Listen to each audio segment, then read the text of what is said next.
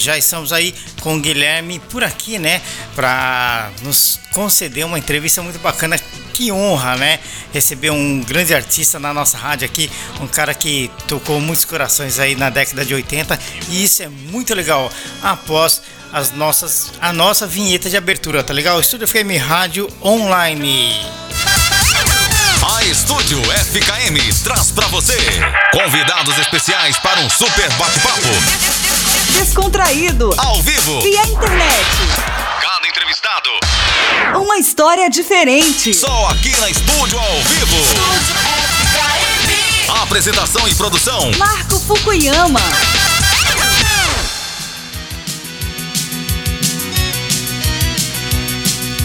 Olha só, eu vou falar para vocês que alegria que eu tenho de receber esse cara que marcou a minha vida, minha juventude, assim como de muitas pessoas também aí no Brasil que eu sei, né? 10 e 1, estamos ao vivo diretamente de Osaka para o mundo via internet aqui do nosso estúdio para o mundo inteiro ouvir, né? Claro, né? Sempre os melhores artistas para você. E hoje, Guilherme Snardi, vocalista da banda Zero, aqui com a gente na programação. Olá, Guilherme, muito boa noite. Boa noite, Marco. Um prazer estar com você. Um prazer falar com seu, sua audiência de Osaka, do Japão e do mundo inteiro. É isso aí, sempre. Obrigado pelo convite. Muito obrigado, nós que agradecemos, né, você ter aceito participar do nosso programa Estúdio ao Vivo. É sempre uma honra trazer um grande artista como você é, né, Guilherme? Você fez parte da nossa vida aí na década de 80 e tenho certeza que continua, né, fazendo parte da, das pessoas aí no Brasil, né? Muito bacana, muito obrigado. Também, Guilherme, quero agradecer é, primeiramente ao nosso amigo, deixa eu só pegar o nome dele aqui, André Nascimento, que fez a ponte, né, com a Estúdio FKM e Grande André Guilherme, né? Nascimento, né? obrigado, meu querido. É isso aí, o Guilherme sempre na participação aí. É, obrigado pela indicação, né?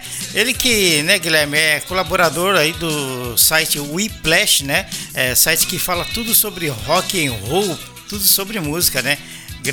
grande André, né? Sempre dando uma força pra fez, gente aí. Fez a resenha do lançamento do single novo. André parceiraço. É isso aí.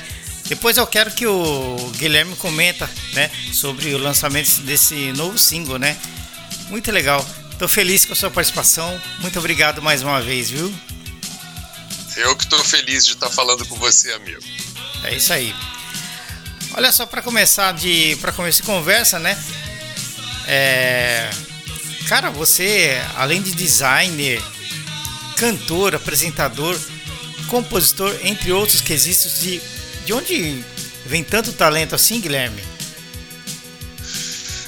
Bom, talento é bondade sua, mas assim, eu eu, eu sou geminiano, geminiano é, tem assim normal uma facilidade, né, para para várias coisas e eu sou um apaixonado pelo conhecimento. Então eu estou sempre procurando aprender. Eu acho que a verdadeira fonte da juventude é a curiosidade, né? Enquanto você tem uma mente é, que se adapta às novas realidades, que está ágil para enfrentar os novos tempos, você mantém um, uma conexão com a juventude uhum. e essa minha, esse meu desejo de sempre estar aprendendo, né? De sempre aprender é, me fez interessar por diversas coisas. Então, assim, eu comecei a minha vida profissional ainda no colegial, é, no ensino médio, que chama hoje em dia,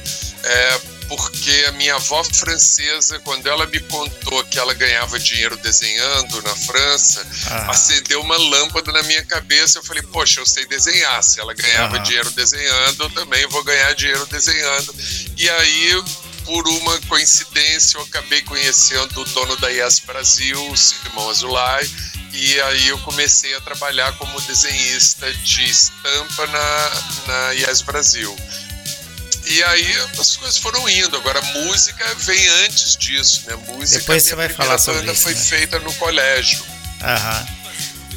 Inclusive, é, onde também você teve uma banda com o Lobão, né? Depois eu quero que você fale sobre isso também, né?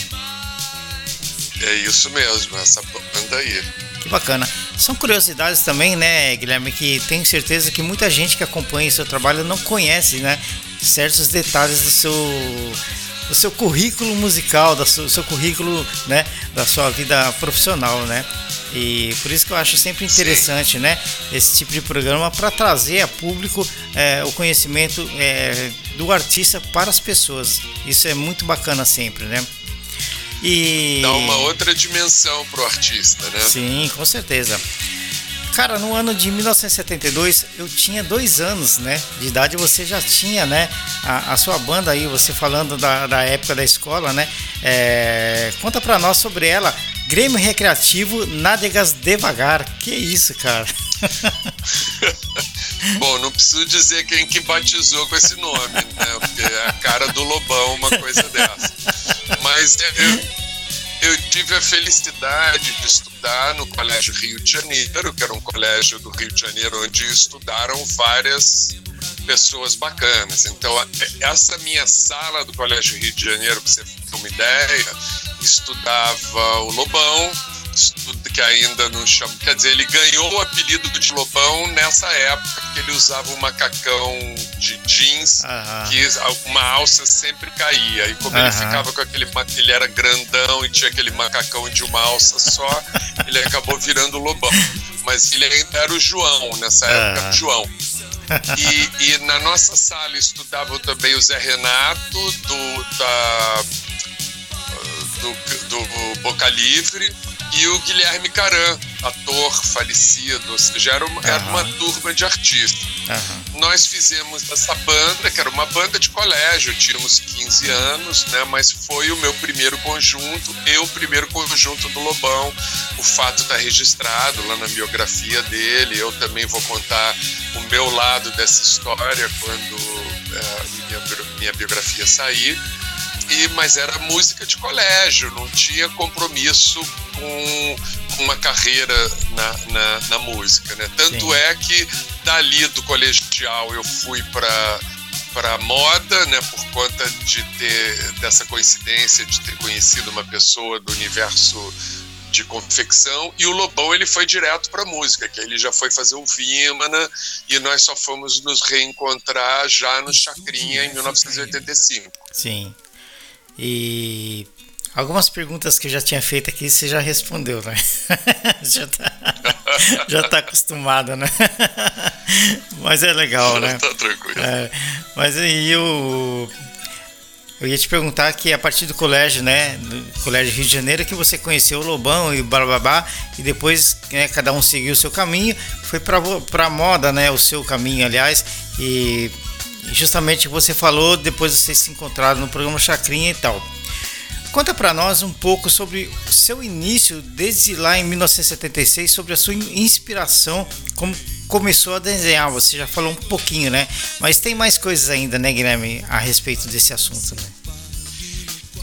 É, porque assim, a moda, é, no final, foi a moda que me trouxe de volta para a música. Porque quando eu viajava para fazer pesquisa de moda, a, a, maioria dos meus colegas estilistas da época, eles iam nas lojas dos grandes designers procurar peças que eles pudessem adaptar para o, o mercado brasileiro. Uhum. E eu, eu gostava de ir aos shows, porque eu gostava de ver o que, que aquela, a juventude estava usando. Então, eu fazia minha pesquisa de moda era mais pelo viés da imersão cultural do que pela cópia. Eu, eu gostava de fazer parte do momento cultural para tentar adivinhar o, a, a, a, expectativa de consumo daquela geração e, e, e, era assim que eu trabalhava.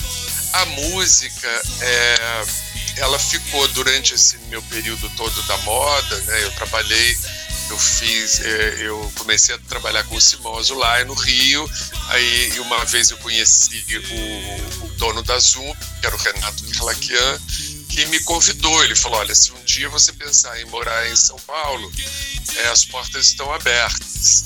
E a Zump ela não era uma confecção conhecida em 1978, né? Ah, o jeans mais famoso de São Paulo nessa época era o Soft Machine, e, e eu não, não, não, sabia o que, que era Zump, a Zump não tinha maior expressão, mas eu me apaixonei por uma modelo paulista que veio desfilar no primeiro janeiro Fashion Show no Rio.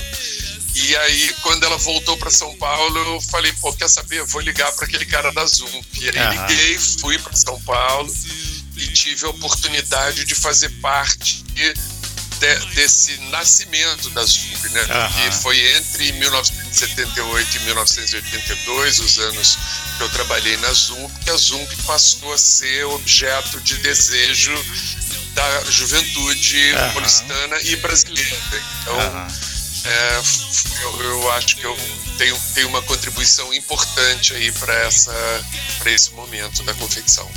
Inclusive, que eu me lembre, né, lá em 1990, em 91, eu era 20 e poucos anos também, aquela paixão por ter o, o, a calça jeans da Zump, sapato 775, aquela coisa toda, né? Sim, sim. É, aquela coisa de, que a gente falava de boyzinho na época, né? Era muito bacana. São histórias aí, né, que o Guilherme está contando que eu tenho certeza que muita gente desconhece desse fato, né, Guilherme? Olha só, Guilherme, eu tenho é, as duas primeiras participações aqui. É, uma aqui de Osaka, no Japão, é, do Edson Takashi Shimada, aqui de Osaka. Ele pergunta para você como foi gravar com Paulo Ricardo, né? E a outra é do Roberto Hashimoto de Marília, São Paulo. Ele pergunta qual foi a sensação de ter gravado um clipe também com Paulo Ricardo. É quase a mesma pergunta, né? E, e como é viver no mundo artístico. Então você vai conseguir responder uma pergunta só para duas pessoas, né? Bom, Edson e Roberto, é, obrigado pela pergunta, obrigado pela participação. Bom saber que a gente tem fãs em Osaka, em Marília. Com certeza. É, na verdade, assim, é, cantar com Paulo Ricardo foi uma coisa normal, porque é, é preciso levar em consideração que estamos falando aí de 1983, 1984, ou seja, não existia ainda a, a a RPM mania, não existia claro. ainda o, o, rock nacional com a, a, expressão que ele tomou. Então o Paulo Ricardo era um, um as pessoas às vezes não têm muito essa noção, mas o início dessa cena do rock Brasil, as bandas tocavam umas para as outras, não tinha público quem ia tocar depois assistia o show de quem estava tocando e aí subia no palco, a banda que estava tocando descia para assistir o show da outra que ia tocar. e nessa camaradagem aí, né, gente, todos nos conhecíamos, o Ira, o, o, o, Paulo, que na época nem era RPM o nome da banda dele, eu nem lembro agora, mas era uma banda que ele já tinha com o, ou estava formando com o Fernando de, de Deluque, tinha outro nome que eu talvez no decorrer da entrevista eu me lembre. E ele era um cara que gostava de ir nos nossos shows e, e ele era jornalista também, né? trabalhava com, com jornalismo musical. E ele um dia apareceu no estúdio, convidado pelo Fred Hayat, tecladista da banda, irmão do, do Alec, guitarrista do metrô, quando a gente estava terminando de compor Agora Eu Sei. Ele se apaixonou pela canção e falou: Olha, poxa, quando você for gravar essa música, me chama para gravar. Eu adorei essa música, eu quero cantar ela com você. E Legal. o que aconteceu foi que o RPM ia assinar contrato com a EMI Odeon. E, mas acabou optando por uma proposta que pareceu mais interessante da CBS.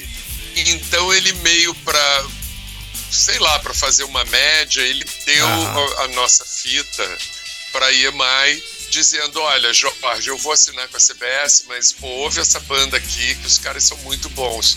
E nós acabamos sendo contratados pela EMI, então eu achei muito bacana poder retribuir isso, convidando o Paulo para gravar Agora Eu Sei Comigo. Depois, isso tínhamos que fazer um videoclipe, fizemos um videoclipe e e que era interessante, né, que o diretor, que é o Davilson brasileiro da Olhar Eletrônico, ele achou por bem fazer uma disputa de uma mulher, assim, com os dois galãs do rock da época.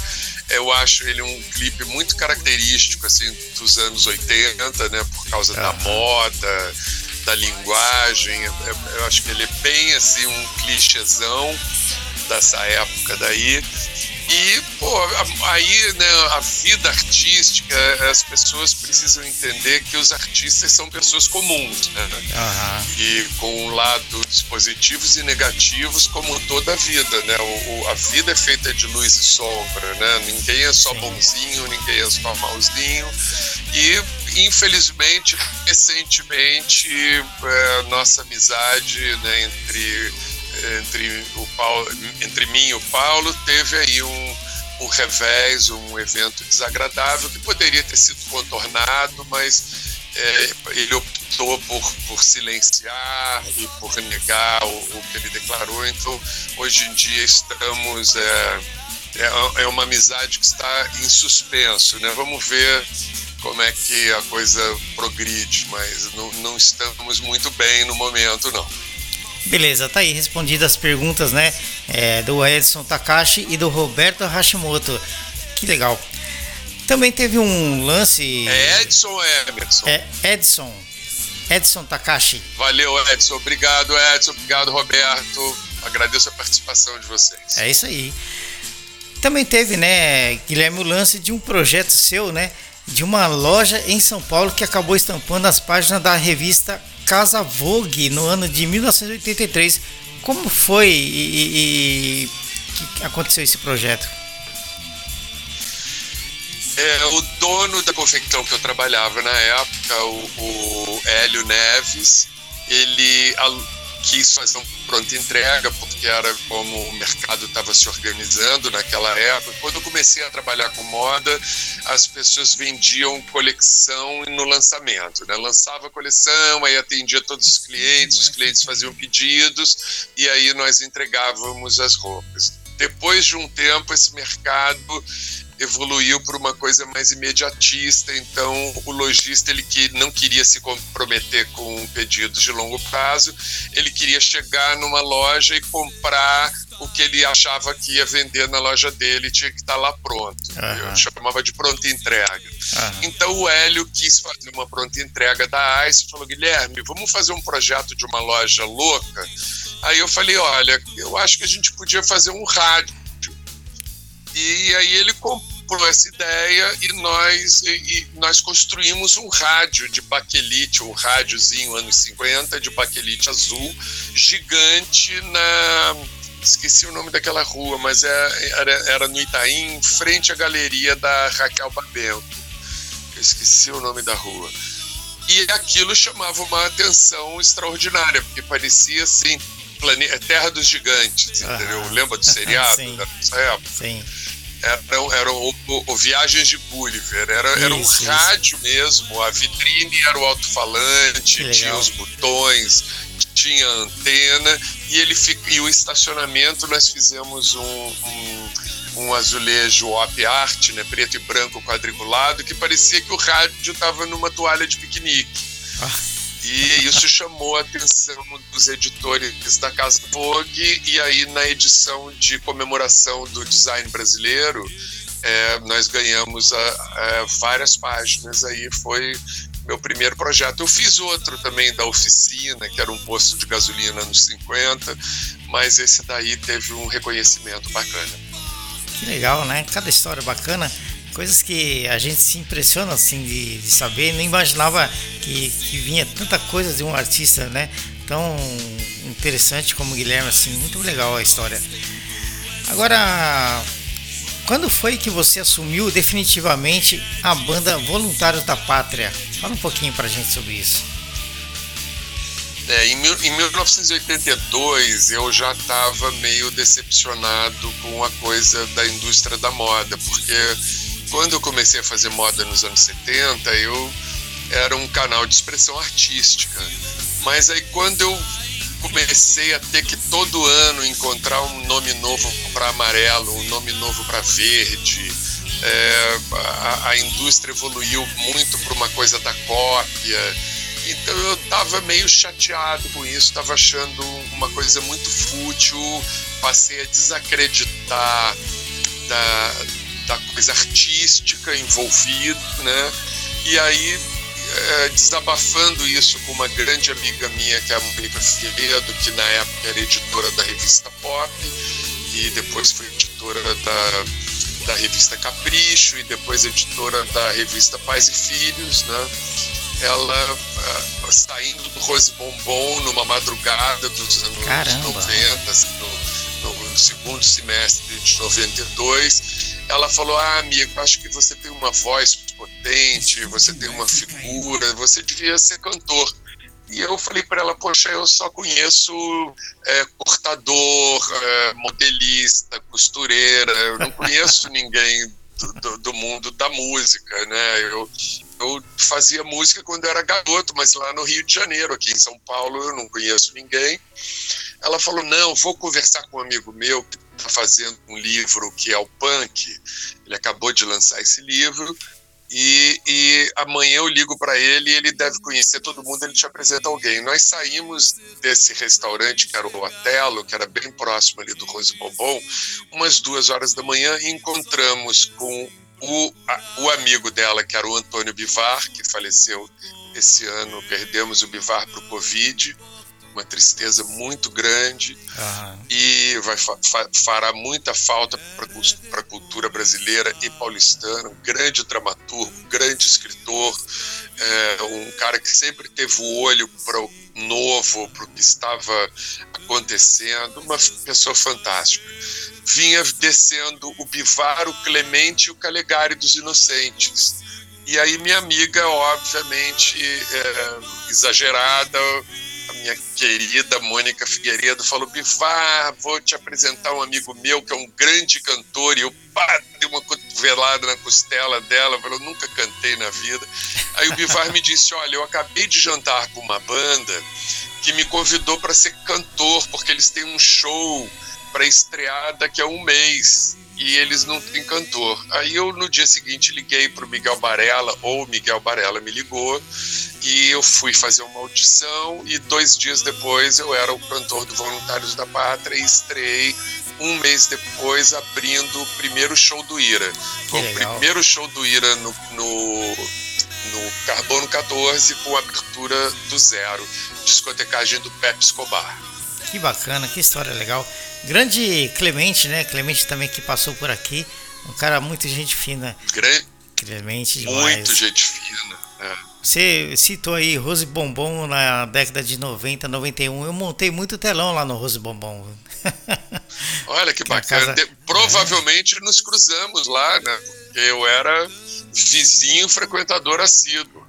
Quem sabe, né, Guilherme? Eu rodei muito aquela noite ali, viu? Rose Bombom, Madame Satã, é, Aeroanta, né?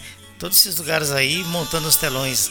Foi muito legal. São Paulo era maravilhoso, Paulo, né? Sim, com certeza. É demais, né? E agora, o que você achou e o que significou para você ter a sua em sua plateia, aliás, a atriz Demi Moore? Bom, isso, isso, é, isso também é outra coisa que a gente tem que situar no tempo e no espaço. Né? É, eu tinha uma ex-namorada, grande amiga, a Zeca Seabra, que é uma menina carioca, que morava em Los Angeles e era roommate de uma starlet, né, de uma aspirante a atriz. E ela falou: Guilherme, eu tô com uma amiga minha aqui no Rio de Janeiro. Ela veio fazer um filme com o José Lilgó e, e, o, e o Michael Caine, um filme, por sinal, horroroso que chama. Sei que é lá em Rio. Daqui a pouco também vou lembrar o nome. Uh, daqui a pouco eu lembro o nome. E, e aí, pô, acabaram as filmagens, eu tô querendo ir ver a tua estreia em São Paulo eu posso ir com ela, ficar na sua casa e tal? Eu falei, claro, amiga, vem. E aí, então eu hospedei a Demi né, em, na minha, no meu apartamento de São Paulo. E a Demi foi assistir essa minha estreia no, no Carbono 14 e depois fomos dançar no Rose Bombom. Olha, Só que, assim, não era Demi do Ghost, né? Sim, era sim. Demi com 19, 20 anos. Uma menina igual a qualquer outra menina, linda. Uhum com aquela voz rouca, passeando em casa de camiseta e calcinha, era lindo, mas não era uma estrela de Hollywood, a estrela de Hollywood que ela uhum. virou depois. Uhum. As pessoas quando veem a foto, quando conhecem a história, falam, pá, né, você pegou a Demi Moore. Eu falo, não, cara, era, não era a Demi, não era Demi Moore, era Demizinha. Mas mais uma coisa, tenha certeza, você teve a honra de ter ela na sua casa, né? De ter hospedado ela, Com né? certeza. E hoje você vê ela nas telonas aí, pô, não é para qualquer um, né? ela lançou uma biografia recentemente e me pediu para mandar a nossa foto no Olha, Rio para ela, porque a gente tem, fez uma foto em casa com o meu filho no colo dela uhum. e, as, e os amigos todos, né? E aí então ela me pediu para mandar essa foto para ela. Eu nem sei se a foto está no livro, porque eu ainda não tive a curiosidade de ver, de ler a biografia dela, porque me falaram que é muita é, lavação de roupa lá da história do casamento dela com Ashton Kutcher, então eu ah. nem quis. E você, mas vocês têm contato assim? Não. Não, não. Não, né? Não, no more. Aham. Olha só, mais uma participação aqui. É, dessa vez é da Luciana Botafogo, de São Paulo. É, ela falou aqui: você, você fez muito sucesso com o Grupo Zero nos anos, nos anos 80. E agora, quais são os projetos? Inclusive, isso eu vou te perguntar depois também, os novos projetos. Luciana Botafogo. É, bom, bom, Luciana, é, obrigado pela pergunta, obrigado por estar aí sintonizada, ouvindo a gente fala besteira. Na verdade, assim, o Zero ele já está na trigésima formação, eu nem sei mais, porque é, é uma banda que na verdade sempre fui eu, com maravilhosos colegas, maravilhosos músicos, maravilhosos parceiros.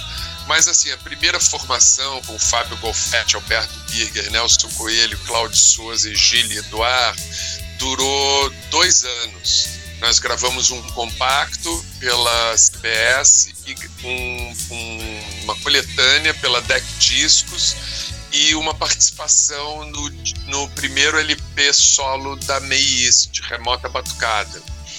É, e aí logo depois a banda se desfez. E aí eu, quando o Paulo Ricardo deu aquela fita para EMI e tal, para o Jorge Davidson, ele, ele convidou a banda para gravar baseada nesse repertório. Só que eu já estava tocando com o Fred Rayat, Eduardo Durante, Rick Vilas Boas e Atos Costa um outro material. E nós acabamos gravando com essa formação. E excursionamos com essa formação até 1987, quando abrimos o, o, a turnê brasileira da Tina Turner a turnê Break Every Rule, que está lá no Guinness como a maior plateia pagante de uma artista solo do século XX. A gente teve a honra de tocar no Maracanã para 220 mil pessoas e em duas noites no Pacaembu, em São Paulo. Depois desse show, o Fred resolveu sair da banda. Ele era o meu principal parceiro de composição. Eu fiquei meio desanimado. A gente excursionou ainda até 92, mas a banda já criativamente tava, é, tinha interrompido o processo de composição. Então, assim, depois eu fiz, eu parei de cantar de 92 até 97, cinco anos eu fiquei sem cantar, e só fui reunir a banda com a formação original em 2000 e em, nove, em 2000, em 99 para fazer acho que 15 anos da banda, uma coisa assim quando os fãs começaram a pedir, pedir, pedir, então é, nossos filhos não podiam ouvir a nossa música porque não existia mais toca-disco nessa altura. Uhum. nós tínhamos CD, então em 2000 gravamos o CD eletroacústico com os integrantes originais e participações especiais para que os nossos filhos pudessem ouvir o que claro. a gente fez depois disso eu não parei mais, né? Agora, como todos eles já têm umidade, inclusive eu, só que como as músicas são minhas, sou eu que canto, eu continuo. Então, hum. estamos aí na estrada lançando música nova. Certo. Não sei se você se, é, se lembra de uma rádio que só tocava rock, que ela era de Santo André, São Paulo. Você lembra da FM 97? Claro que eu lembro, pô. Lembra? A gente deve muito a 97 FM. Pois é. O Leopoldo Rei, que era do programa Rei Nação, tá fazendo a pergunta para você aqui também. É, e quer saber. Grande Leopoldo. Grande Leopoldo. Considera, considerado enciclopédia viva do rock, né?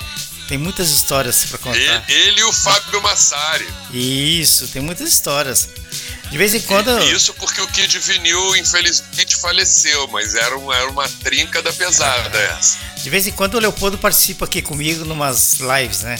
A gente conta umas histórias ah, aí. que maneiro. Muito legal. Grande abraço, Leopoldo. É isso Muito aí, obrigado Leopoldo por tudo, irmão. Leopoldo Rei, diretamente de Atibaia, São Paulo. Ele quer saber de você. É, vai gravar novos trabalhos, novas ideias, composições? Leopoldo, olha, eu tô com um baú que tem um álbum triplo de rock, né? É, nós lançamos um single agora dia 26 de outubro, está disponível em todas as plataformas, uma canção que chama Quando Esse Mal Passar, que é uma canção que fala.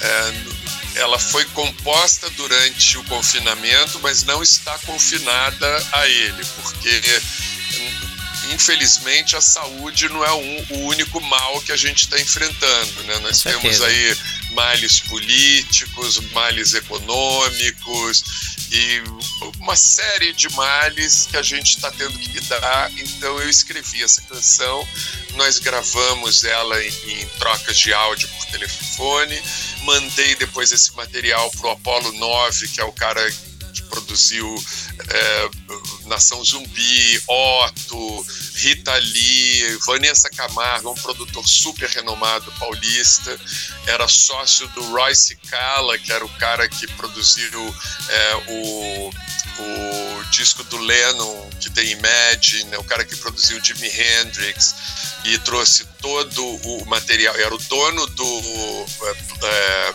Record Plant Studios, em Nova York, trouxe todo esse, esse equipamento para São Paulo e infelizmente Caramba. faleceu no Brasil o Royce Cala e o, o Apollo toca todo esse material e, e faz essas produções incríveis e produziu essa faixa que é o primeiro single do que eu espero que seja o próximo álbum.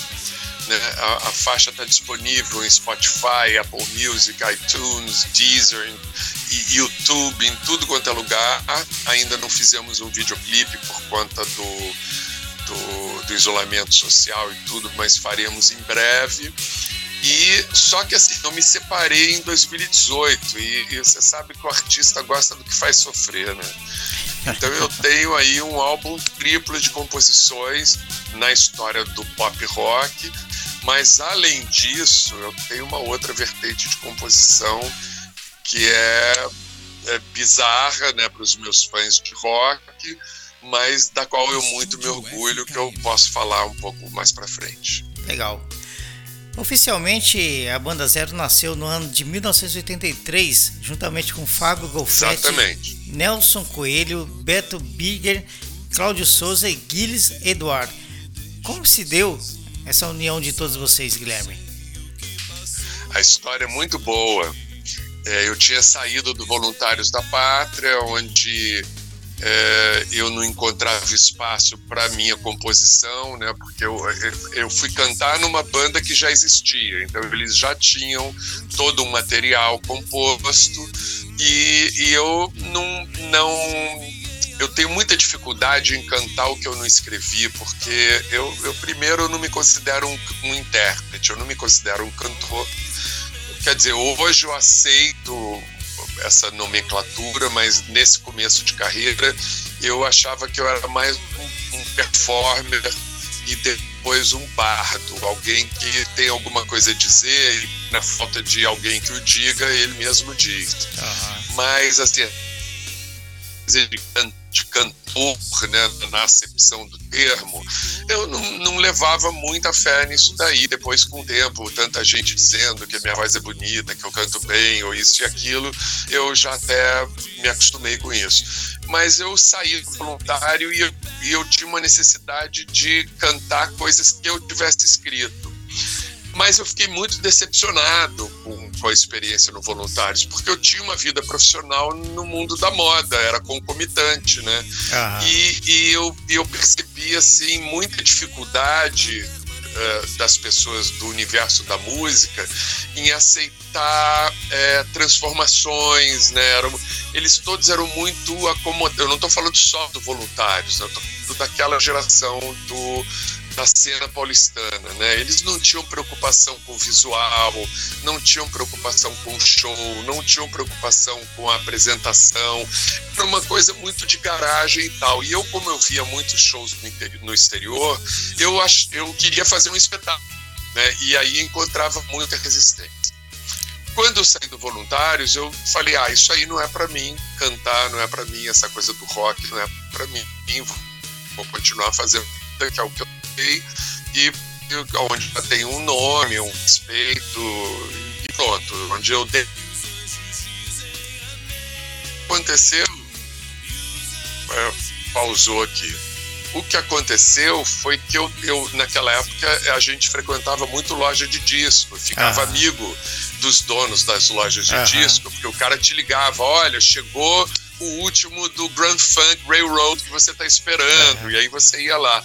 E eu fui na Underground Discos e o, e o Luiz Antônio falou para mim, Guilherme, meu, você não pode parar de cantar, cara. Olha, é, eu acho que você tem que continuar. Aí eu, não, não, não é para mim e tal. Ele falou, olha, então é o seguinte, tem uma banda de punk jazz progressivo.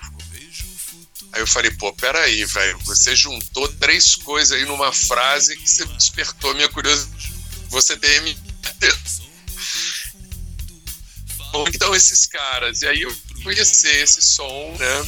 Que era uma banda chamada Ultimato, que ensaiava numa república de meninas de Ribeirão Preto, então era uma república que moravam nove meninas, e o Kiko Zambianchi. Em 1983 eu cheguei lá para ouvir o ensaio do Ultimato, achei as músicas muito loucas, vi que dava para botar melodia e letra e perguntei para o Fábio se eles gostariam de experimentar colocar letra, era uma banda instrumental.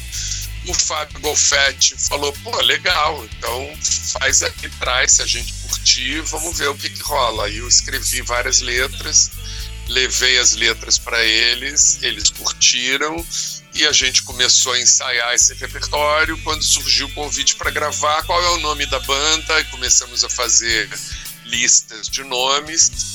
Aí eu propus Zero tinha visto do, do Sting dizendo que ele escolheu The Police de nome da banda porque estava nas manchetes de todos os jornais do mundo inteiro o ano todo. e que se entendia em todas as línguas. Eu falei, pô, é. zero também é uma coisa que você entende em todas as línguas. Claro. Então ficou zero e aí começamos a carreira. Bacana. Mais uma pergunta para você, Guilherme. É do Augusto Forex, de Belo Horizonte, Minas Gerais.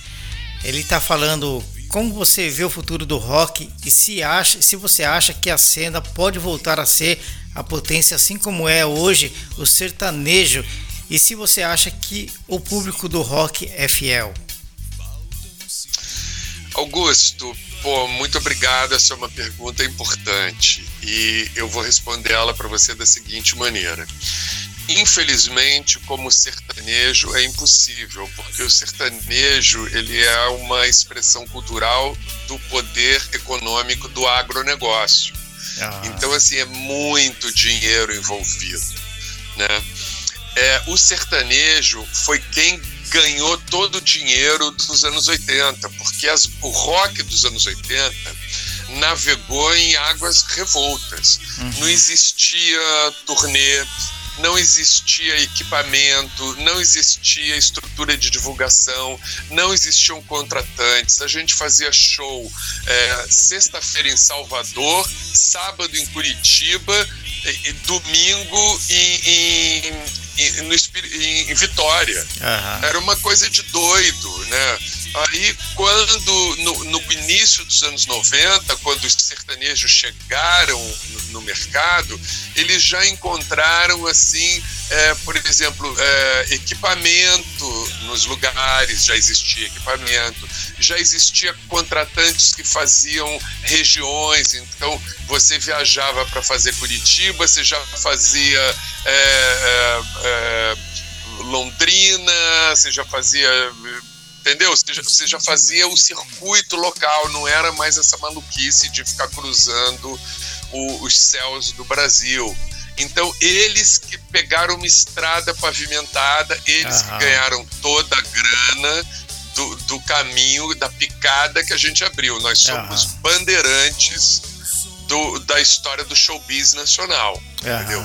Os sertanejos pegaram já a avenida pronta e deitaram e rolaram, porque vem muito dinheiro atrás disso daí, porque, como eu disse, isso é expressão do, do, da, da cultura do agronegócio. E eles têm muito dinheiro e eles são muito unidos. E hoje, todos os grandes artistas dos anos 90 do, do, universo sertanejo são os grandes empresários dos anos 2000.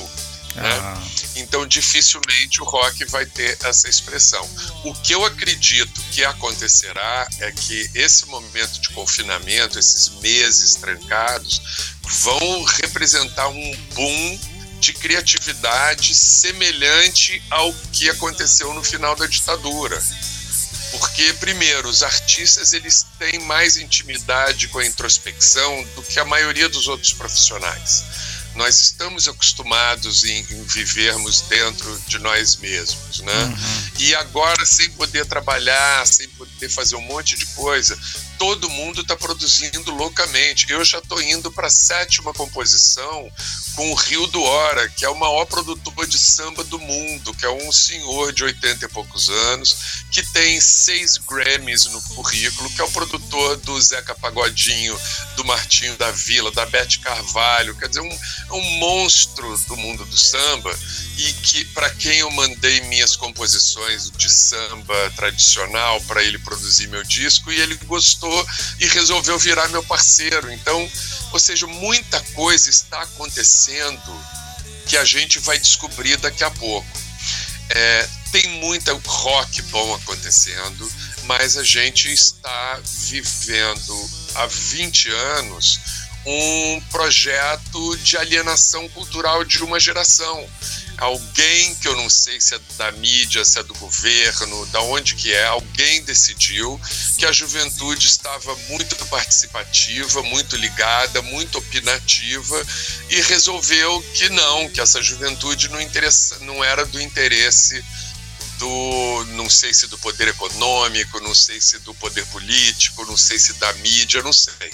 O que eu sei é que hoje você qualquer um dos gêneros dominantes da cultura popular brasileira musical trabalha com um polinômio de quatro ingredientes, que é balada, birita, pegação e traição.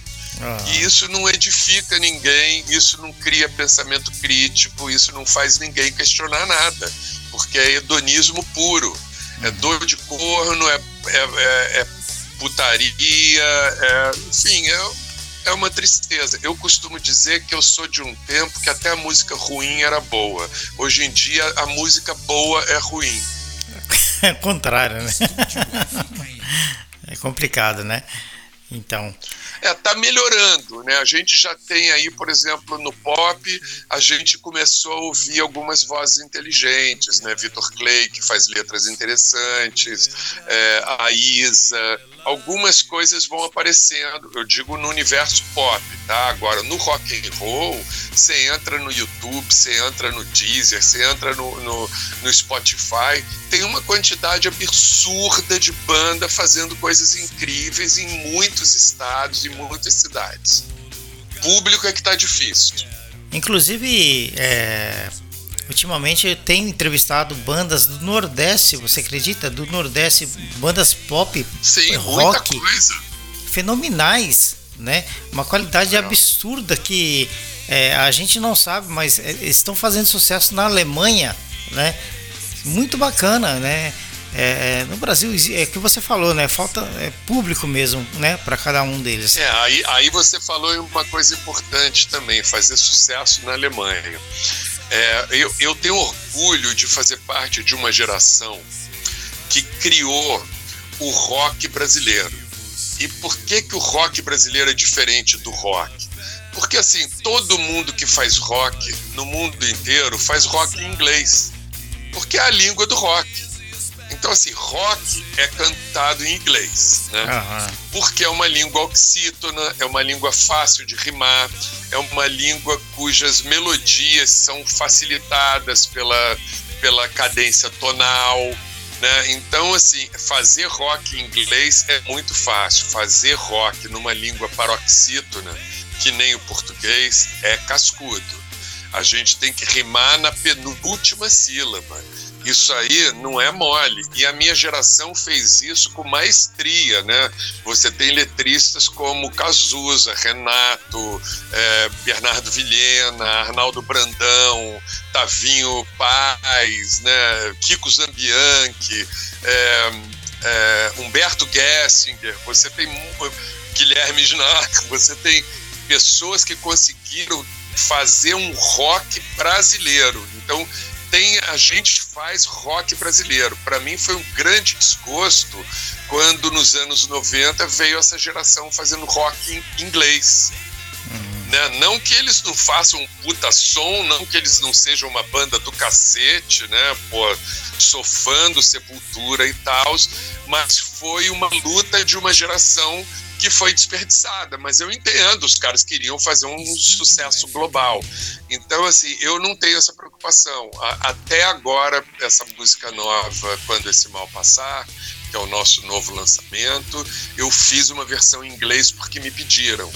E também o Eduardo Falache do. Uh, o, Eduardo, o Edu, que é cantor do, era cantor do Angra, né, do do Xamã, que é um cara do metal que ama quimeras, também falou que ia gravar quimeras. Tem um público enorme no Japão, na Europa. E eu também fiz uma versão em inglês de quimeras. Mas não é o, o que eu faço. Eu faço música em português. E eu acho importante a gente ter rock, o rock brasileiro, que é o rock diferente do mundo inteiro. É igual o rock argentino. Na Argentina também se faz rock em, em espanhol. Uhum. Bacana. Agora, como foi alcançar a vendagem de 100 mil cópias do hit Passos no Escuro? Se não me engano, do álbum de estreia do Zero, né? E um disco de, de ouro, né? Isso. né? Bom, a gente tem que entender o mercado daquela época, né? É, era um mercado completamente diferente. No Brasil, hoje, você ganha um disco de ouro com a vendagem de 10 mil cópias. Naquela época, você precisava vender mais de 100 mil cópias. Isso te dá aí a dimensão do encolhimento do mercado, né? E, e 10 mil ou 100 mil cópias que eu falo é de tudo, né? CD, LP, o que for. Então, naquela época, realmente era, as pessoas vendiam muito disco, né? E nós tivemos essa felicidade de ter uma canção é, que proporcionou mais de 100 mil cópias no ano de lançamento, que era o que fazia jus ao, a essa premiação. Mas é, agora eu sei e Passos no Escuro é, é, um disco de cauda longa. Ele já vendeu mais de um milhão de cópias ao longo do tempo. Caramba. E tudo é esgotado, né? Quer dizer, nós nunca tivemos é, é devolução disso daí, é. né? Tanto é que quando nós lançamos o eletroacústico em 2000, regravando, agora eu sei, Formosa, Quimeras e algumas inéditas, logo em seguida a gravadora EMI resolveu botar no, no mercado uma coletânea chamada Obra Completa, onde ela compilava os dois LPs na íntegra remasterizados e também esgotou as, todas as tiragens que foram feitas desse CD aí. Quer dizer, sucesso total, né, Guilherme? Sucesso total. Graças a Deus. Que bacana. Graças a Deus. Agora, vamos falar um pouquinho sobre a atualidade. Ah, eu só. Eu faltou. Ah. Desculpa te interromper, faltou responder uma coisa: se o público do rock era fiel. Ah, sim. Né? É, hoje em dia, eu acho que não existe mais público fiel, porque é outro público, né? Na uhum. nossa época, as pessoas compravam um disco e ouviam uma semana o lado A depois eu vi uma semana o lado B, decorava todos os solos, é, escrutinava a capa para descobrir todos os truques escondidos. Isso não existe mais. Hoje em dia as pessoas ouvem playlists é, escolhidas por algoritmos, é, ninguém mais escolhe a música que ouve. O cara vai lá, procura uma música, passou cinco segundos, não gostou, ele pula para outra que o aplicativo ofereceu para ele. E aí o que acontece é que é um público, assim, o público que idolatrava o Pablo Vittar eh, no ano passado, hoje nem lembra mais quem é o Pablo Vittar. Né? E graças a Deus, o zero, meu público, hoje já está na terceira geração. Hoje, o, os filhos dos meus fãs levam os filhos no meu show. Então, assim, nós temos é, solidez na base de fã nossos fãs são fiéis. Então, eu não sei se hoje existe fã fiel do rock. O que eu posso dizer, os fãs do Zero são fãs fiéis. E eu agradeço porque eles são o nosso maior patrimônio. Lembrando que essa é o finalzinho da pergunta do Augusto, né? Lá de BH. Bacana.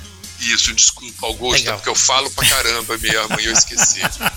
Mas é isso aí, a, a intenção do, do, programa é esse, trazer o artista e contar suas histórias e a gente gosta disso. Bacana demais. Você é muito generoso, Marco. Olha só, estamos presentes nas redes sociais Pinterest, Facebook, Instagram, YouTube, Twitter e LinkedIn. Para quem quiser acompanhar é, tudo que acontece, tudo que a gente divulga, é só acessar esses aplicativos que estamos lá, tá legal? O pessoal tá ouvindo aí, tá gostando, Tá muito bacana, viu, Guilherme, a nossa entrevista. Nosso bate-papo, na verdade, né? Descontraído. É, que bom. Né? É muito legal, é assim que diz a vinheta de abertura. É... Falando sobre a atualidade, Guilherme, é... da volta, o retorno da Banda Zero, que agora conta com. Se eu tiver errado, você me corrige. Ah, o retorno conta né, com Nivaldo Ramos no baixo, Fabiano Massa na bateria, Rigel Romeu nos teclados e nas guitarras Elísio Neto. Como foi o desenrolar dessa nova fase da banda Zero? É, assim, o, eu morei uh, de 2013 até 2000, não, de 2000, de 2013 até 2019 em Nova Friburgo. Em Nova Friburgo eu montei uma banda espetacular com Daniel Viana, Nivaldo Ramos, Gustavo Vermelinger e Caio Marins. E são músicos extraordinários, eram músicos que já tocavam juntos desde a adolescência. Então, é, a maior dificuldade de uma banda, Marco, é você criar uma identidade musical é você criar um som orgânico, porque são pessoas de formações musicais diferentes, com gostos musicais diferentes, e aí só com o tempo tocando junto é que você vai conseguindo amalgamar essas diferenças num som de personalidade única. Essa banda que eu peguei em Friburgo era uma banda que já tinha isso de natureza, então foi muito fácil. E nós fizemos shows épicos. Nós fizemos Circo Voador com a Plebe Rude, que foi um show fantástico. Nós fizemos a gravação de um EP no, que está também nas plataformas, que é o Audio Arena Original Session, é, que está também no YouTube, porque foi gravado ao vivo, né? Tocando e depois virou um EP que está nas plataformas. E tudo isso foi muito legal. Só que aí eu me separei, voltei a morar no Rio e eu, eu levo, eu não conheço muitos músicos do Rio, porque minha vida musical toda foi em São Paulo, São Paulo. e a galera do rock and roll carioca é, é, a social deles é muito em volta do futebol, né? Tony, ah. Tony Platão, Dado Vila Lobos, é uma, é uma galera do futebol. E eu não sou um cara do futebol. Então eu tinha uma dificuldade. Mas nos anos 90, o Fabiano Matos, baterista, tocou numa formação do zero. Que tinha a Elisa Schiner no baixo, é, o Ian França na guitarra e o, o Jorge Pescara no baixo, ele, ele tocou comigo nessa formação, depois foi substituído pelo Vidalt, que é o baterista da Maldita, que é uma banda incrível, e é um, esse baterista é um monstro também, que nem o, que nem o, o, Fabiano. E o Fabiano falou: Guilherme, vamos fazer uma banda, vamos fazer uma banda, vamos fazer uma banda. E começou a me apresentar os músicos. Primeiro ele me apresentou o Elísio. É, o Elísio, a gente nem chegou a tocar junto, mas o Elísio me mandou. Quer dizer, acho que a gente fez um ensaio só para se conhecer, e aí o Elísio me mandou logo um tema, que acabou virando uma compo essa composição quando esse mal passar. Aí eu falei: opa, aí tem. Aí depois fomos chamados para fazer uma live aqui no meu condomínio, no dia de São, de São Jorge, né, dia 23 de abril e depois, recentemente, para fazer uma live no, no Teatro Municipal de Duque de Caxias, o Teatro Raul Cortez. E aí nós precisamos encontrar um baterista. Novamente, o Fabiano apresentou o Rigo Romeu, que é um cara também excepcional nos teclados, aplicado. E eu estava tocando com um grande baixista também, com quem eu já toquei muito na época do, do Mix 80, que era o, o o, o Vlad Pinto, mas o Vlad teve um problema de agenda em cima da hora, a gente não ia conseguir ensaiar para esse show, então eu perguntei para o Nivaldo, que já tinha o repertório na mão, se ele viria para o Rio tocar, e aí ele acabou se efetivando na banda, porque aí eu não precisei ensaiar um novo baixista. E essa banda é a banda que está na estrada, é a formação atual do Zero, só tem me dado alegria. A gente tem aí um chão muito forte para ir pela frente. Quem quiser acompanhar melhor essa história, vou aproveitar a sua deixa. Siga, por gentileza, nosso Instagram, que é Guilherme Snar Zero, porque é, é, é, esse universo é uma coisa louca, porque assim, meus fãs, eles não são essa geração Instagram. Então, o que acontece? Eu tenho 4.200 seguidores no Instagram. O contratante, a primeira coisa que ele vai olhar é o Instagram. É Aí ele vai lá e fala: ah, pô, mas seu, seu Instagram só tem 4 mil seguidores, qualquer menino aí tem 30 mil seguidores. Aí eu falo: pô, meu amigo, mas você está contratando um artista ou um, um, seguidores? Então eu peço, por favor, meus queridos, sigam o nosso Instagram, Guilherme Snar Zero, porque a gente precisa conquistar o respeito dos contratantes. É isso aí. Além de poder acessar ferramentas que vão melhorar a nossa interação com o público. Porque depois que você ultrapassa 10 mil seguidores, você começa a ter acesso a outras, é, a outras ferramentas. Então certeza. nós estamos lá no Guilherme Snar Zero no Instagram, no Banda Zero Oficial no Facebook e no Banda Zero no YouTube. Por gentileza, inscrevam-se no youtube.com.br Banda Zero, veja nossos vídeos, prestigie nossas lives, é, curta nossas publicações no Instagram, comente nossas publicações no Facebook, porque infelizmente hoje é isso que conta para os contratantes. E se vocês querem ver um show nosso, é isso que vocês têm que fazer. É o cartão de apresentação hoje é o Instagram, né? Olha só, Guilherme. Pois é. Tem abraços para você de Nova York, do nosso querido amigo Ronaldo Madeira, chefe de cozinha em Nova York, né? É, da minha esposa, manda um abraço para você também, ela sempre curtiu o seu trabalho. Elaine Fukuyama e Rosana Quadra, da cidade de Betim, Belo Horizonte, também manda um abraço para você. A galera curtindo aí. Ô, Rosana, Elaine, Roberto, um beijo grande para vocês. Ronaldo, agradeço Ronaldo. a atenção. Ronaldo, desculpe, Ronaldo. Ronaldo. agradeço a audiência. Eu vou aproveitar, vou mandar um beijo também aqui para os meus filhos, Daniel, Nicolas e Laila. Vou mandar um beijo também para Isabela, para Cris Laclô. Vou mandar um beijo também para Elaine, mandar um beijo para Ugli, mandar um beijo para Daniela, tantos amigos tão queridos que estão nos prestigiando e prestigiando o seu programa. Maior prazer estar aqui e poder contar essas histórias para todos vocês. Que legal. Sucesso total, viu? Sucesso mesmo. Tô vendo aqui o pessoal curtindo, tá demais, viu?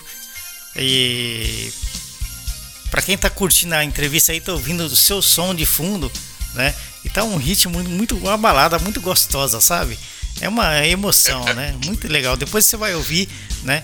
É, vai estar disponível no canal da rádio no YouTube, né? Você vai ouvir, você vai gostar depois. Ah, que tá muito maravilha. tá muito bacana, viu? Muito gostoso. Me incentiva, Muito me dá, obrigado, me, me dá um tchan assim, né? Tá fazendo entrevista com o artista e tá ouvindo ele cantando aquele sucesso que eu via lá atrás, né? Ah, Me arrepia até. Muito legal, viu? É uma sensação Vamos muito repetir gostosa. essa entrevista no seu sushi bar lá em Belo Horizonte, quando você voltar para o Brasil. Vamos, vamos fazer sushi entrevistando o Guilherme lá, hein? É. Cur- curti muito esse projeto aí. Bacana demais, viu? Muito legal. E outra coisa, como foi, Guilherme, a sua passagem na TV Gazeta como repórter e apresentador do TV Mix? Eu assisti o TV Mix, né? É, ao lado de Astrid Fontinelli. Eu estou entrevistando um cara que já entrevistou muitas pessoas, né? É, bom, é, é- esse momento aí foi um dos momentos mais criativos da, do jornalismo televisivo, né? Ah. Porque, assim, no humor você tem momentos muito importantes ali na Globo, né? Caceta e Planeta, outras coisas e tal, mas, assim, é- a TV Gazeta nessa época aí nos anos 80, com Marcelo Tais, é, Tadeu Jungle, Alexandre Primo, Astrid Fontinelli, é, é, tinha até também a, a Condessa, né? Foi, acho que foi o primeiro transexual, ou, ou- eu não sei como é que fala, crossdresser. Hoje em dia a gente tem que tomar cuidado. Pois eu ia falar travesti, mas travesti ninguém me joga pedra. Mas na época chamava travesti, então acho que eu posso falar travesti. Mas é, era uma turma muito criativa reunida, né? Fazendo um programa que durava o dia praticamente todo, ocupava Aham. quase toda a grade da emissora, com coisas incríveis. É- Era, era um programa realmente revolucionário.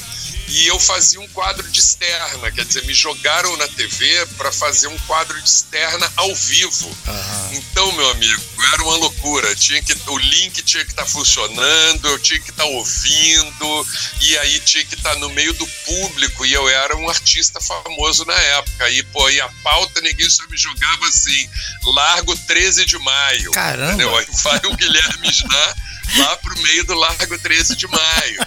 Mas eu- foi, eu curti muito, foi muito legal. Aquele, muito aquele legal. monte de barraquinha no Lago 13 de Maio, né? Aquele monte de camelô que tinha naquela época, né? Era incrível, e aí eu fazia toda uma piada, porque né, eu- o público talvez no Japão não saiba, mas a peiola, que, é- que era a multa que o artista tem que pagar, para não falar suborno, né? Tem que pagar para a música tocar no rádio. No Brasil, em São Paulo, no Rio, chamava jabá. Né? E na feira dos nordestinos, o jabá é a carne de sol, a Sim. carne seca, né? E aí eu ficava, por exemplo, no Largo 13, eu fa- fa- ficava fazendo essa brincadeira. Olha o jabá aí, galera, toca a minha música. Fazia uma palhaçada. E eu, e eu saí da, da- do. Né, Astrid, minha grande amiga até hoje, já fui em vários programas que ela fez depois, de- né, porque a- a- ali seria o, o, o, o, o- trampolim da carreira dela, né? Porque ela depois ela fez uma carreira maravilhosa Sim. de entrevistadora, apresentadora. Eu tenho uma admiração pela profissional que ela é e, e como que ela é antenada, né, para as coisas e tal. Mas na época eu lembro que eu tinha uma, uma, um show em Salvador e aí eu, na reunião de pauta, eu falei, olha, galera, essa semana eu não posso gravar porque eu tenho um show em Salvador que já era uma, uma eu, eu só aceitei. Eu falei, olha, eu não vou parar minha carreira para para ser jornalista de TV, entendeu? Uhum. Eu sou um cantor de rock, eu tô no auge da minha carreira, a gente tá falando aí de 87, entendeu? Uhum. Eu, se, quando eu tiver show, vou fazer show. Então isso aí já era uma coisa sabida. E na hora que eu cheguei na reunião de pauta, eu falei, olha, eu tenho, eu não vou poder gravar o programa porque é dessa semana, porque eu tenho show em Salvador e eu volto só no dia tal. O Astrid levantou e falou, caceta, eu tô trabalhando há um ano nessa TV, nunca tirei uma folga o cara entrou semana passada, já vai de férias para Salvador. Complicado, né? De férias, você ia fazer show, né? Pois é. Mas ela Caramba. falou com razão que ela, ela, na verdade, o que ela queria era ela ter uma folga. Uhum. Né? Querendo ou não, né? Querendo ou não, você indo para um lugar desse, você consegue tirar uns dias, né? Consegue ter uma folguinha, né? Trabalhando. Claro. né? Claro Bacana que demais. você tem que ir com uma antecedência para fazer divulgação. Por exemplo, se você me levar para fazer show no Japão, hum. eu vou ter que chegar pelo menos uns três, quatro dias antes para ir no rádio, para ir na TV, para dar entrevista, para movimentar a expectativa a respeito do show. Uhum. É a mesma coisa em Salvador. Uhum. Então, assim, eu tô só esperando um convite para ir cantar no Japão. Tantos amigos meus já foram e eu ainda não fui. Vamos trazer o Guilherme da, da Banda Zero pro Japão, hein, galera. Depois nós vamos colocar o seu contato lá no, no canal do YouTube, né? É, tenho certeza que muitas, muitas pessoas acessam e, e ouvem as entrevistas. Quem sabe aí aparece um, um empresário e resolve trazer, né? Guilherme Snardi pro Japão. Seria muito bacana, viu? Maravilha. Já pensou você fazendo show aqui no Chapéu Mexicano? Onde vem o Eu YouTube? Nem... YouTube faz show aqui no Chapéu Mexicano, né? Não, não tô, não tô com essa bola toda, mas pô, tanta gente faz show no Japão, tenho Sim. tanto fã no Japão. Tantos brasileiros voltaram pro, pro Japão depois dos anos 80, que gostam tanto da minha música. E o Japão tem essa particularidade, né? Qualquer minoria são milhares de pessoas. Inclusive o Kiko Zambianchi, que passou por aqui também, né? Entrevistei aqui há pouco tempo atrás Teve o ano passado, se não me engano, aqui em Tóquio também, em Hamamatsu, parece, né? Fizeram shows aí também, foi muito bacana, né? É, inclusive eu, eu inclusive eu ligo a sua voz, o seu estilo de cantar muito com o Kiko Zambianchi, viu? Eu ligo muito assim, é. acho muito legal os dois, né? É um grande amigo de estrada, né? Participou dos nossos dois primeiros discos uhum. e até hoje é um amigo muito querido. Acabou de me mandar uma. Eu tenho essa ligação com os meus amigos, né? O Renato uhum. Russo sempre me mandava as composições novas para ouvir a minha opinião. Eu sempre mandava minhas composições para ele para ouvir a opinião dele. O Kiko sempre me manda quando ele faz música nova. Eu sempre mando para o Kiko quando, ele, quando eu faço música nova. Isso é, é uma camaradagem muito bacana. Legal. Teve uma época que você atuou como DJ fazendo participações em shows de Léo Jaime, Hit Leone, Kid Vinil, Kiko Zambianchi, Evandro Mesquita, entre outros. Você curtiu essa, essa fase, essa, essa época do, eu, seu DJ, eu né? curto muito. esses shows, eles são fantásticos, porque são aqueles shows de geração 80 uhum. que é só sucesso, porque cada um desses artistas canta três, quatro canções que todo mundo sabe cantar e aí depois vem o outro. É uma banda única. Aí o Léo Jaime canta três, o Guilherme Snar canta três, o Leone canta três, o Evandro Mesquita canta três. E o, e o show não tem, eh, não tem baixas, tudo lá em cima o tempo inteiro. Uhum. É, eu costumo dizer que a década de 80, os anos 80 são a década que não acabou. Né? Uhum. E aí algumas pessoas pessoas dizem que é nostalgia, ah, isso é nostalgia. Não, não é nostalgia, porque não é uma década no tempo. Né? Anos 80 deixou de ser um, um período no calendário para virar sinônimo de música boa. Uhum. Tudo que se ouve hoje no rock de música boa, você fala, hum, lembra anos 80. Não é que lembra anos 80, é porque lembra a época da música boa. Com certeza, né? A época que. Então e eu sou um DJ especializado em anos 80, né? Eu não faço aquela, aquele, a baba pop dos anos 80, né? É, eu até toco um ou outro Pet Shop Boys, uma ou outra Madonna, um ou outro Michael Jackson, mas eu, eu faço é, Clash, Shrinkback, é, é, é, The Cure, é, Smiths, Bowie, nas fases mais menos populares, né, menos estouradas, enfim. E eu gosto muito. Inclusive, essa semana me contataram para animar um evento em. É... Ih, rapaz, esqueci agora o nome da cidade. Já já eu lembro. A memória não tá fácil, não. É a idade, né, Guilherme? É a idade, é assim mesmo. É, porque eu botei, eu botei uma foto no Instagram dizendo, pô, saudade do DJ Zero. Aí o cara, uhum. na mesma hora, falou: opa, eu faço um evento aqui em Paraná, quero te contratar. Olha Aí eu só. já vou discotecar de novo. Faz tempo que eu não discoteco. Bacana. Na, em São Paulo, eu era residente na Autoban, que é a segunda festa 80 mais antiga do mundo. Ela só perde para Electric Circus de Londres. Olha só.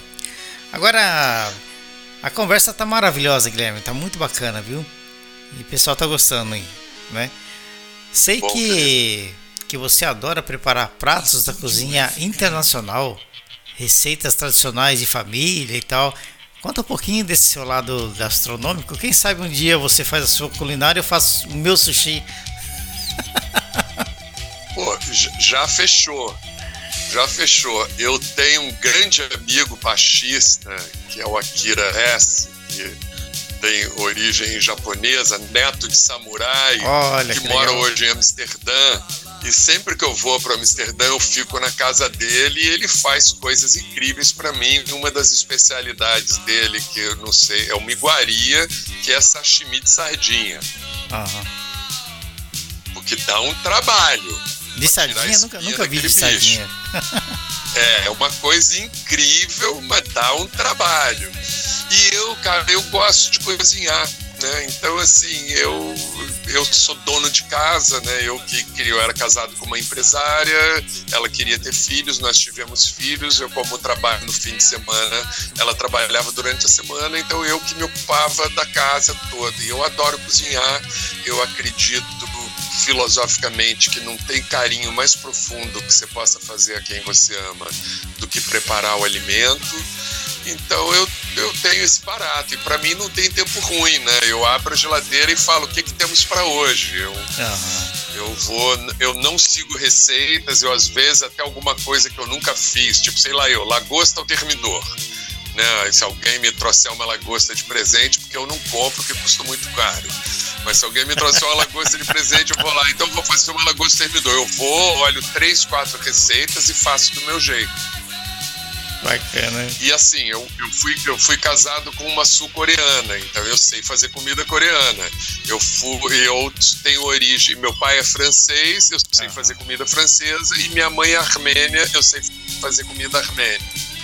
Caramba, e aí vai. E por conta, por conta disso, eu, nesses cinco anos que eu fiquei sem cantar, entre 92 e 97, eu fui dirigir restaurantes franceses. Eu dirigi Olha, a única legal. filial fora de Paris do Le Maxims, de Paris, aqui no Rio de Janeiro, no alto da Torre do Rio do Sul, e dirigi também o, o Alonso Enfants, que era um restaurante de um chefe é, bretão, Olivier Cozin. Que bacana. Então com essa, essa coisa do sushi, né? O sashimi, o salmão, o atum, o peixe branco e tal, eu tive que aprender, né? A, a fazer o sushi vegano. Porque a minha esposa é vegana. Então eu tive que aprender a fazer sushi vegano. Ah, mas dá pra fazer de tamago. Uhum. Né? Dá pra fazer de, de berinjela tostada na grelha. Uma, uma, dá, uma, dá pra fazer, dá pra inventar. Uma grande variedade, né? Uma grande variedade de sushis veganos, né? É, o, o, coreano faz muito é, roll, né? O, o, sushi coreano é um roll de, de, de alga com legumes. Com legumes. Cenoura, pepino, nabo. Aham. E é eu muito gostoso. Muito. Eu, só pre, eu só prefiro o nori do coreano ao do que chama kim, né, do que o japonês. Ah. Porque o, o, o, a alga coreana ela é salgadinha e com é, óleo de gergelim tostado. Que delícia. Agora, é, eu também dou minhas cacetadas aí no, no yakisoba, dou minhas cacetadas também num sashimi de salmão. Tenho a manha de tirar o lombinho do salmão e, e, e fazer ali no jeitinho. Bacana, viu? Eu acho que eu comentei com você, né, Guilherme, o projeto do Sushi Bar com o estúdio da rádio, né? É, uhum. Quem sabe aí. Eu acho gente, sensacional. Quem sabe um dia a gente vai colocar em prática essa ideia aí. Você imagina. Radio, é, radio Sushi. Isso. Você recebeu o seu convidado dentro do seu sushi bar, dentro do estúdio da rádio, né? E ali entrevistando o Guilherme, preparando sushi, aquela coisa toda. Não é seguindo Edu Guedes, nada disso. É uma coisa totalmente diferente, né? Eu acredito que seja uma coisa inovadora, né? E com certeza, não fica nem falando muito, tá? Claro. como, como... esconde o teu jogo aí, que teu jogo é bom. Com certeza. Né? Agora né? eu, vou, eu vou, te, vou te contar uma curiosidade, né? Eu, quando eu mudei para São Paulo em 1978, a comida mais barata da cidade eu encontrava nos restaurantes japoneses da Liberdade. Olha. Eu pedi um teixoco, que para quem não sabe é um tipo de um PF japonês, é um marmitão. que tinha tudo. É, uhum. tinha tudo. Tinha entrada, tinha uma enxova grelhada, tinha arroz, tinha misoshiro, tinha tudo. Eu enchi a pança por 10 contos, era maravilhoso. Aí aquele Mickey Rourke miserável resolveu transar com a Kim Basinger no meio do, do, sushi. E aí, com nove semanas e meia de amor, o tal do sushi entrou na moda em São Paulo e passou a ser a culinária mais cara da cidade. E eu tive que passar a comer esfirra. Foi triste, viu? Complicado. Mas né? eu, eu, eu devo a essa época todo o japonês que eu sei falar, porque a maioria dos lugares que eu comia, o sushi man ou o dono não falava português. Uhum. Né? Então é, eu aprendi a pedir biro e pão, né? eu sei o nome de todos os peixes, de todas as ovas, de todos os preparos, tudo ali. Meu japonês de, de sushi bar é afiado. Que bacana. Agora. Impressiona as meninas até hoje. Olha só. Agora, legal que.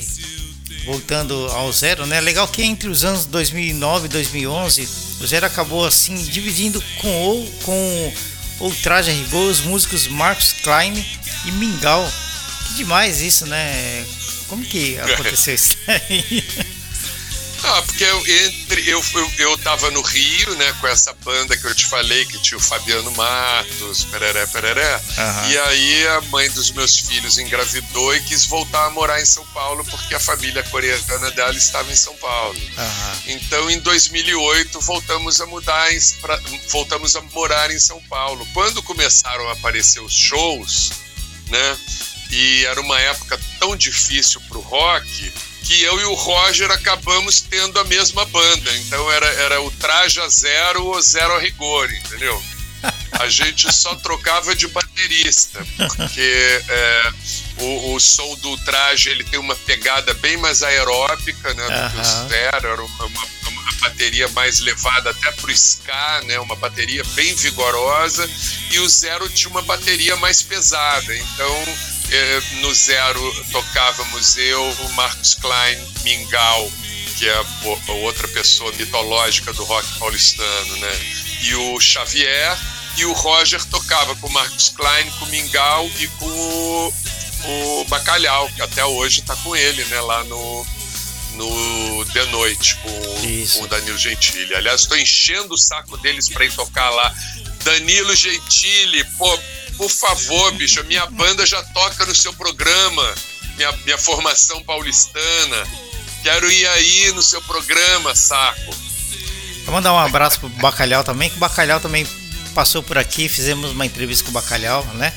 Grande bacana, né? Bacalhau, né? grande Marquinhos, né? grande Mingau, só gente é boa. Demais. Roger, então, parceiro. No lançamento de Quando Esse Mal Passar, eu pedi para todos os colegas de geração e todos eles gravaram vídeos, né? O Roger, o Dinho, o Bonfá, o Nazi, o Arnaldo Brandão, o Evandro Mesquita, Felipe Seabra, Clemente, todo mundo foi muito carinhoso, todo mundo deu um, um bom recado lá para os meus fãs. Inclusive, você citou o Felipe Seabra aí, quero aproveitar e mandar um feliz aniversário, que ele fez aniversário esses dias aí, né? E... É verdade, eu acho que foi anteontem. Eu também, mandei um abraço para ele Também virtual. tem, acho que mais ou menos um ano e pouquinho, entrevistamos ele aqui também, foi muito bacana, um cara super atencioso, gente fina demais, viu? É, é e, e, e, e, o Fernando, o, o Felemos do Capital, o Felipe Seabra e o Bonfá, né, eles lembram esse momento nessas gravações em que eu fui o embaixador do rock de Brasília em São Paulo.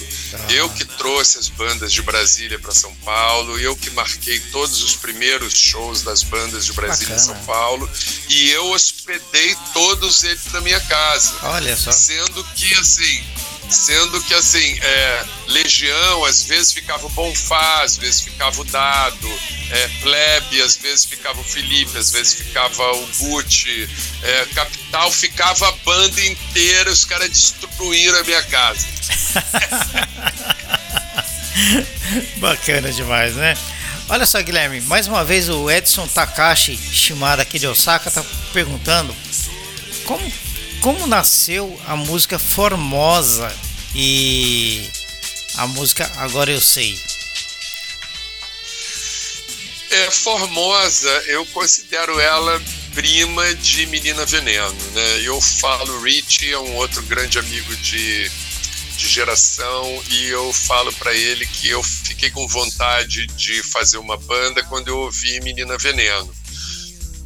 Porque é, o, o que eu ouvia antes não era uma coisa assim que me entusiasmava muito. Eu achava legal e tal, mas não assim, ah, eu quero fazer isso. Né? Quando eu ouvi Menina Veneno, eu falei, opa, isso aí eu quero fazer. Formosa surgiu assim, o, o, o Fred e o Rick fizeram um groove de baixo é, e bateria eletrônica, que a gente chamava de Jorge, era um japonês chamado Jorge, porque era uma, uma TR-707, uma Roland, que é uma das primeiras máquinas de ritmo, a gente chamava de Jorge. Uhum. E aí eles fizeram lá uma programação e, e, quando o Fred começou a fazer o teclado, o Edu chegou e fez um riff de guitarra meio asiático. Aí a gente chama, enquanto não tinha letra, o nome dessa música era Chinesinha porque ela parecia tinha essa coisa meio chinesa. Din, din, din, din, din, din, din, din. Lembra muito. A né? gente falou, pô, é, aí, aí depois quando eu fui fazer a letra e tal, e que eu, eu a exemplo de Menina Veneno, eu falo de, da falta que um amor distante faz na sua cama e, e da lembrança que, que você fica daquela pessoa quando você não tem ela do seu lado na cama, blá blá blá blá blá. Eu acabei falando, quer saber? É, vou botar o nome da China é, nacionalista, entendeu? Vai ficar Formosa e, e, e que hoje é Taiwan, né? Uhum. E, e e pronto, né? Porque eu nem falo de Formosa na música, mas assim, a Formosa ficou a mulher, né? Aham. Bacana. É ela Formosa. E Legal. agora eu sei, eu, tava, eu namorava uma menina, Mariô Pedrosa, e era completamente apaixonado por ela, e ela, ela me fez ficar apaixonado por ela, que na verdade eu não era apaixonado, mas ela foi me encantando, me encantando, me encantando, e aí quando eu tava na dela total, ela me deu um pé na bunda, e aí eu fiquei bem mal. E aí eu cheguei um dia no ensaio né, a primeira música que nós compusemos, essa formação que é a clássica, né, é, eu, o Fred, o Rick e o Edu, foi Cada Fio um Sonho. No nosso primeiro encontro de composição, a gente fez Cada Fio um Sonho. E aí um dia eu cheguei, a segunda, se eu não me engano, foi Formosa, e num dia eu cheguei no ensaio, pedi pro Fred, eu falei, Fred, olha, eu tô com esse, isso aqui na minha cabeça, que é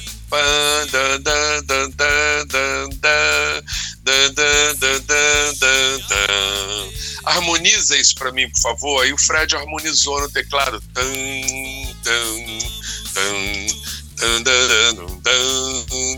Eu sentei na escada e escrevi a letra de uma vez só. Aí muita gente fica querendo achar significados religiosos na canção, e na verdade eu uso ali a, a eu, eu, faço uma metáfora do ágape com o amor humano. Eu falo do amor divino e do amor humano. Eu uso ali uma imagem do Cristo falando que amai-vos uns aos outros, só para é, é, pontuar a diferença entre o amor entre os homens.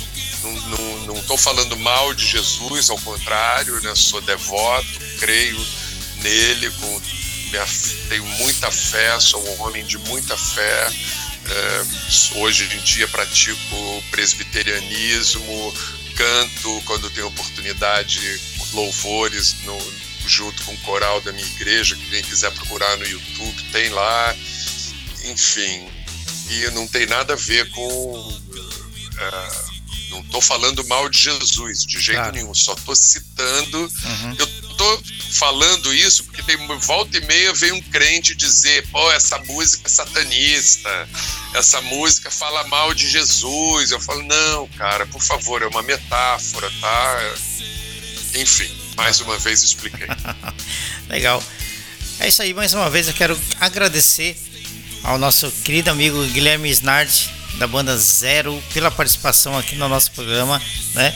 E Guilherme, sensacional, cara, sensacional de verdade. Tô feliz demais com a sua participação e fica à vontade. Quer mandar o seu recado pra galera aí, seus contatos? Fica à vontade.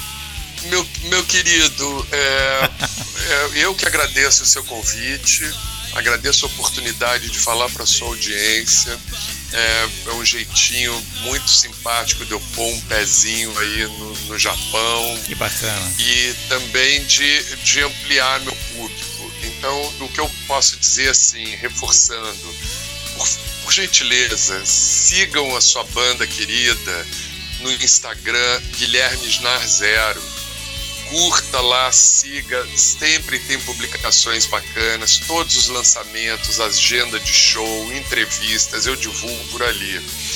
Inscreva-se no canal do YouTube, sempre temos vídeos novos, entrevista, lançamentos.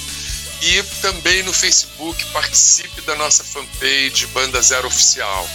É, eu que administro todos esses canais, qualquer contato que se deseje fazer, tanto para show como para entrevista, para qualquer coisa, através desses contatos, vocês estarão em contato comigo. Então eu agradeço, espero vocês lá.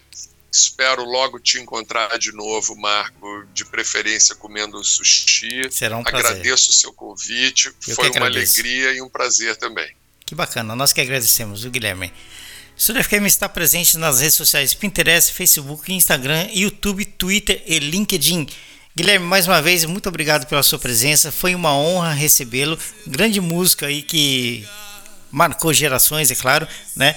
E estamos sempre de portas abertas a recebê-lo e divulgar o seu trabalho por aqui. Muito obrigado, Guilherme Snardi toque muito aí quando esse mal passar. Você que ouviu a entrevista ficou curioso, vai lá no Spotify, no Deezer, no YouTube, no iTunes, no Apple Music. Ouça quando esse mal passar, canção maravilhosa de Guilherme Snari Zero em parceria com Elísio Neto. É isso aí. Estúdio FM, nossa rádio online, diretamente de Osaka, no Japão, para todo mundo, sempre trazendo os melhores convidados do Brasil aqui para Estúdio FM. Estúdio FM, continuei com Banda Zero aqui na programação da Estúdio FM. Que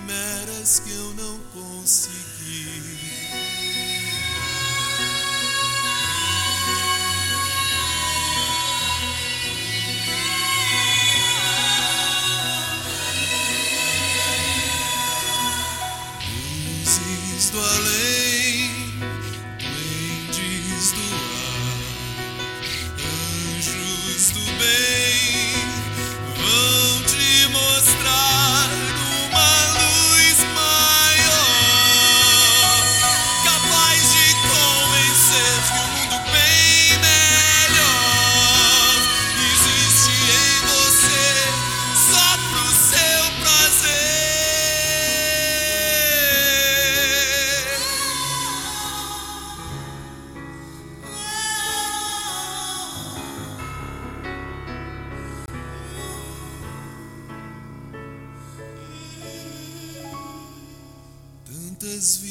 Vidas pra viver tentando se encontrar. Tantas coisas por fazer pra se purificar. Não consigo mais sonhar. Já me basta o que vivi sofrendo ao desejar. Quimeras que eu